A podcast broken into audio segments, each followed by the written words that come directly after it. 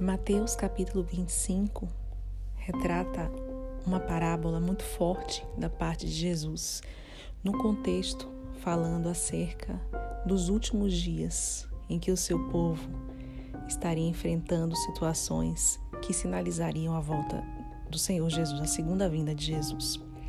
E a parábola das dez virgens é uma parábola que tem alguns aspectos muito interessantes que vale a pena ser pontuados. Primeiro lugar, essa parábola se refere exatamente ao povo de Deus. Por quê? O reino dos céus é semelhante às dez virgens. O número dez é um número de plenitude, de, de totalidade. Significa que é todo o povo de Deus espalhado na face da terra. E o fato de serem virgens também sinalizam claramente que essa parábola não se refere ao mundo lá fora, e sim à igreja do Senhor. Ou seja, para Jesus, a totalidade do reino, a igreja do Senhor, ela se divide em duas partes, em duas classificações. Se hoje pudéssemos falar que a igreja se divide em duas classificações, muitos poderiam pensar pentecostais e tradicionais. Ou outros poderiam pensar que era direita e esquerda, que de fato existem cristãos que levantam a bandeira da direita política e ainda existem outros cristãos que levantam a bandeira da esquerda também. Mas Jesus não está classificando nem esquerda e direita e nem pentecostais ou tradicionais. Jesus classifica a totalidade da igreja em duas metades, prudentes e insensatas.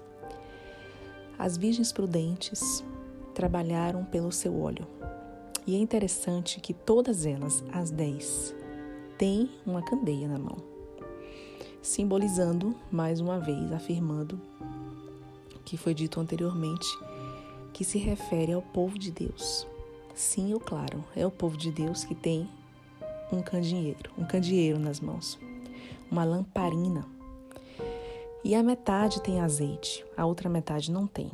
A metade que tem azeite, símbolo do Espírito Santo, essa metade estava alerta, acordada e trabalhou pelo seu azeite.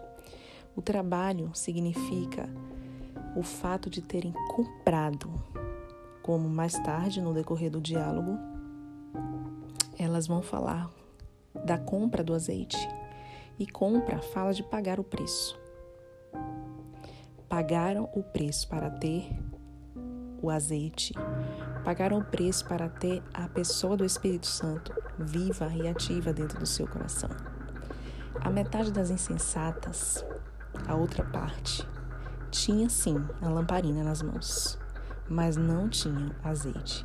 E ao invés de comprar leia-se pagar o preço, correr atrás, buscar esse azeite enquanto era dia, elas fizeram o quê? Dormiram, ficaram com preguiça de buscar o Senhor. E muitas pessoas têm demonstrado uma preocupação acerca da igreja nos dias que estamos vivendo dias de quarentena, dias de isolamento, dias em que as reuniões estão restritas pelas nossas autoridades. E há um espírito de desânimo, de indolência, de preguiça que vai ainda ecoar ou fluir para um espírito fraco que demonstra uma alma forte Espírito e alma, carne e espírito estão o tempo todo lutando pelo governo da nossa vida. E se não há o espírito forte, a carne está forte. E a carne é a nossa alma, é a nossa vontade, são as nossas emoções. Dias de preguiça espiritual, onde as pessoas têm muito mais tempo para buscar a Deus, para comprar esse azeite, mas não estão com vontade de fazer isso. E qual é o resultado? O azeite está acabando, E quando o azeite acaba, a alma grita. Quem é a alma? A alma sou eu julgando as pessoas. A alma sou eu criticando, tendo ciúmes, tendo inveja, brigando, sendo explosivo, preocupado, angustiado. A alma sou eu entristecido, abatido, amargurado, aflito. Essa é a minha alma que aparece, explode quando o azeite está no final.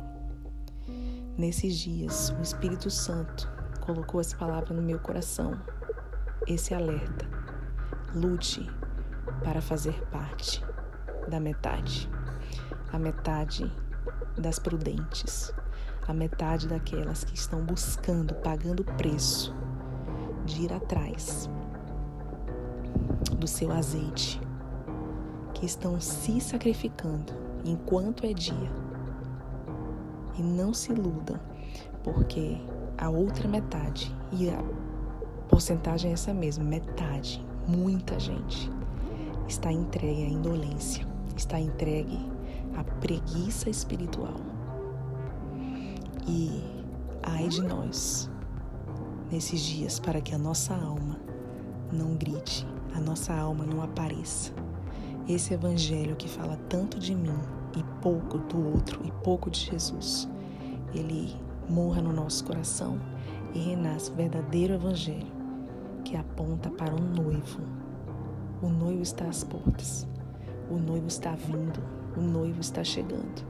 Quando ele chegar, que ele nos encontre com as nossas lamparinas acesas, o nosso azeite tinindo dentro dela. Não nos encontre dormindo ou desesperadas, porque o azeite acabou. O Espírito e a noiva dizem: Vem. Ora, vem, Senhor Jesus.